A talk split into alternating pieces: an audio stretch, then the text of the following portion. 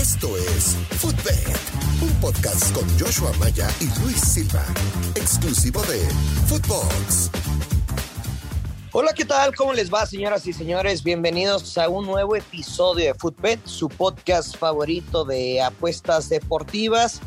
Ya sabemos los resultados, cómo nos fue ayer con los picks que compartimos, pero en esta ocasión nos encuentra Joshua Maya, pero sí una invitada de honor nuevamente en la casa, Brenda Flores. ¿Cómo estás, mi querida Brenda? Mi querido Luis, te saludo con mucho gusto. Muchas gracias por la invitación. Nos fue muy bien el día que estuve aquí en, tu podcast y esperemos que hoy no sea la excepción. Ya sabemos que siempre eh, nos tienes los mejores tips para poder apostar y hoy también no será la excepción. Gracias por la invitación, Gurusillo. No, hombre, tú, tú sabes que esta es tu casa, Brenda, y sobre todo una mujer tan fregona en las apuestas deportivas. Y vámonos con el primer partido para hoy en la Capital One Cup, el Wolverhampton de Raúl Jiménez, que estará recibiendo ni más ni menos que al Tottenham, Brenda. Y ya sabemos que los Wolves han tenido pues un inicio de temporada espantoso, que tienen cinco derrotas consecutivas como local, van a volver a, a jugar en casa frente a los Spurs. Entonces, pues me gustaría primero que nada escuchar qué podemos esperar para este partido. Bueno, sí, como lo dices, el Wolverhampton no ha tenido el mejor inicio en la Liga Premier y justamente se enfrentaron en la fecha número 2 cuando cayó 1 por 0 con un gol de penal de Ali y esto, bueno, pues ha sido un factor eh, determinante para los malos resultados que se han venido dando.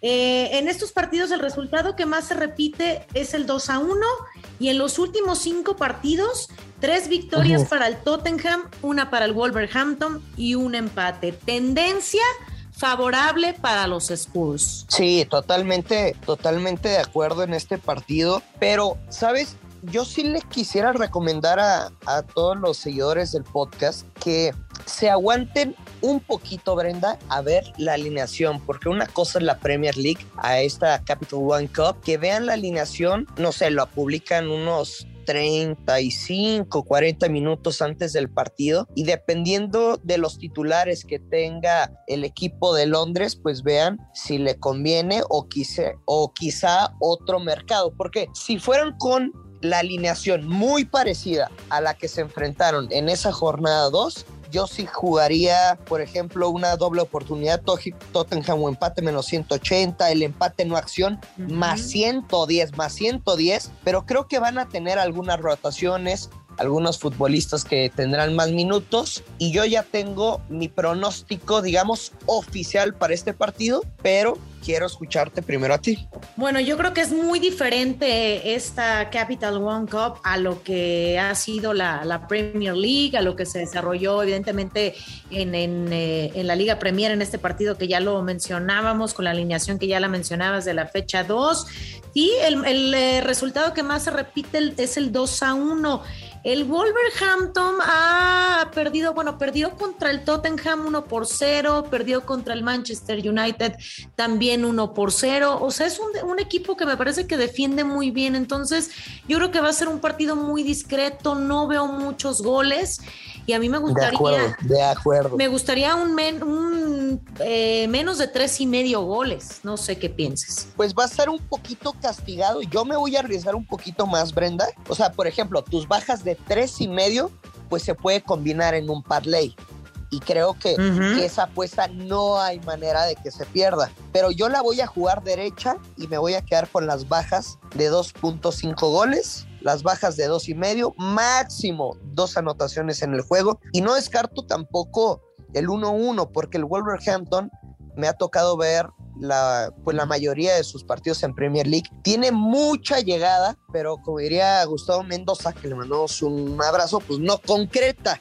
Entonces está batallando para encontrar la portería y yo me voy a quedar con las bajas de dos y medio goles pagado en menos 130. Ok, entonces tú te quedas con eh, menos dos y medio, yo me voy con menos tres y medio.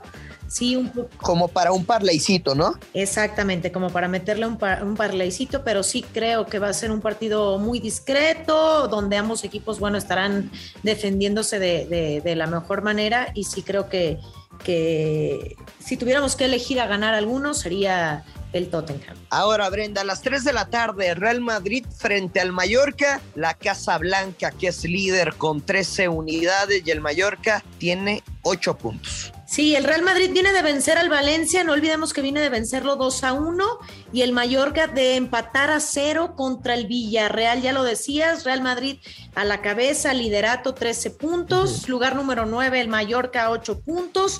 Los dos últimos juegos de este equipo que se enfrenta al Real Madrid, el Mallorca, no ha anotado. En los dos últimos eh, partidos su portería, o más bien eh, no, no ha podido hacer ni una sola anotación. Eh, anotó y ganó 1 por 0 en la jornada 3 contra el Español. Y el Real Madrid, a diferencia de lo que estamos comentando del Mallorca, ha anotado en todos sus partidos. Sobre todo, Brenda, que, que, el Madrid, o sea, ya tiene mayor facilidad para encontrar la portería rival, pero ha estado batallando recibiendo goles, estamos de acuerdo. Uh -huh. Aunque, aunque también, o sea, el Mallorca ha perdido más partidos frente al Madrid que contra cualquier otro rival en la historia de la Liga de España. Y luego el Mallorca ha dejado su portería cero tres veces en la liga de, de como de 22, de 21 a 22 partidos. O sea, va, va a ser un partido a modo para la Casa Blanca. ¿Cuál pick te vas a aventar? Porque creo que aquí sí hay que encontrar un poquito de valor porque está muy mal pagada la victoria del Madrid, que en el papel es un, un tanto obvia. Sí, menos 400, eh, evidentemente no le vamos a, a, meter directamente a ganar al Real Madrid, aunque sea una realidad. Hay que ponerle más emoción a esto. El Mallorca más 1200, la victoria, esto resulta totalmente imposible. Y yo me voy a ir con el pick de lo que te comentaba con base a que el Real Madrid ha anotado en, sus, en todos sus partidos y el Mallorca uh -huh. en los últimos dos no ha anotado y solamente lo ha hecho eh, en esta ocasión que te decía 1 por 0, jornada 3 contra el español que se lleva la victoria.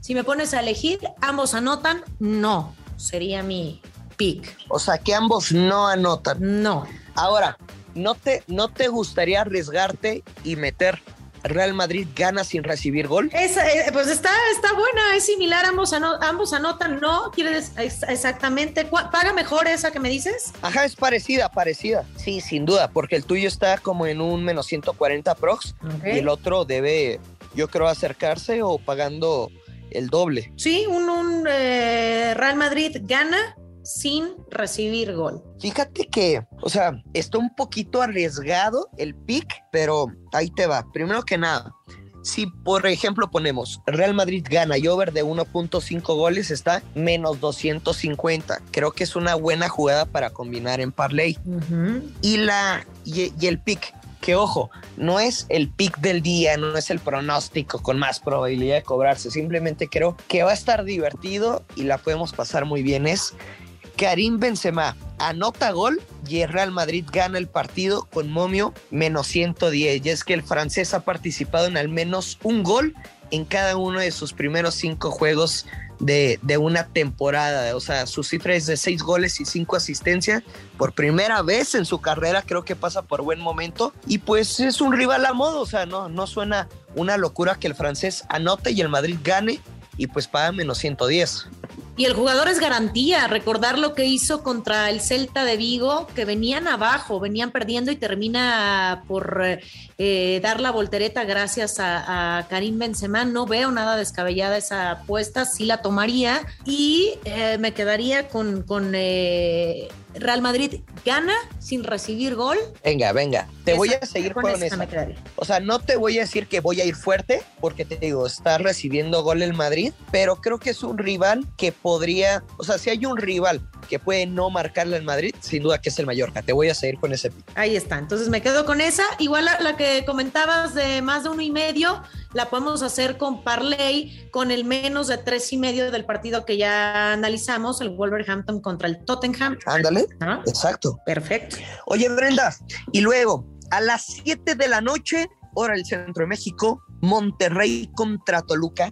Y antes de, de, comenzar y a dar cifras, estadísticas, etcétera, pues quiero saber tu postura porque creo que puede ser un partido muy atractivo. Me parece uno de los partidos más interesantes. Creo que Rayados viene con todo, viene enrachado después de golear a Cruz Azul, eh, después de ganar el clásico regio 2 por 0. Viene ahora sí que enrachado, embalado, aunque no les guste esta, esta palabra al técnico de las Águilas del la América. Creo que tiene todo para poder eh, eh, levantar con K-Champions. Ahora sí me convence a la perfección eh, para poder eh, eh, estar en las últimas instancias de la Liga MX, en las últimas instancias, y después de no haber convencido en las primeras jornadas, el equipo del Vasco ya se está consolidando de buena manera. Pero por otro lado, por otro lado, Luis, me preocupa lo de Toluca un equipo que está en segundo lugar, que tiene las mismas unidades que las Águilas del la América,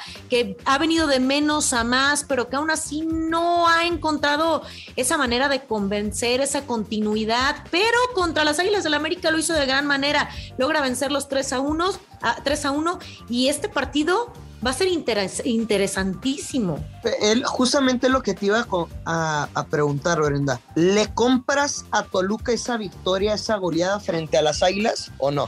No, bueno, sí me gusta su planteamiento, sí me gusta lo que está haciendo. en el partido pero yo no creo que sea ese, monstruo dominante en el fútbol mexicano. No, no, no, no, no, tampoco. Y tampoco el América, ¿eh? También el América está en primer lugar, pero seguramente cuando se topó con los eh, de media tabla para arriba es cuando vio su suerte, cuando se le complicó justo con Toluca. Pero Toluca ha sido un equipo inconstante, aunque sí le veo muchas cualidades, sí creo que tiene muchas cosas eh, eh, para mejorar y muchas cosas que va a hacer eh, de la mejor manera en las próximas jornadas, aunque se topa con uno de los candidatos al título como lo es Rayados. Dime una cosa, Brenda. ¿Es partido de ambos anotan, sí o no? Justo ese es mi pick. Últimos cinco partidos, tres victorias para Rayados, dos para Toluca. En los últimos dos partidos, ambos anotaron. Monterrey eh, le propinó 2 a 1 a Toluca y un partido antes, que fue el 28 de julio del año pasado, 2020, goleó 3 a 1 al Toluca. Ambos anotan. Me quedaría con esa. Porque sí es un partido muy complicado y sí creo que los dos pueden anotar. Ok, yo le voy a subir un poquito de riesgo y va a ser doble oportunidad Monterrey gana o empata en casa y ambos anotan con momio más 130. La verdad es que los Diablos no le ganan a Rayados en casa desde el 2016 y, y te digo, o sea, no es que haya sido un accidente lo del América, simplemente también hay que entender cómo es el fútbol mexicano y cuando vienes en tu mejor momento y de ganarle al, más popular, etcétera, sí. pum, te puedes caer. Y no digo que van a perder, creo que pueden empatar, pero me queda algo claro y es que Monterrey no va a perder este partido y me voy a quedar con ese ambos anotan, que es el de el riesgo, digamos, y le sumo la doble oportunidad con ese más 130. Esperemos cobrar, Brenda. Esperemos que sí. De acuerdo.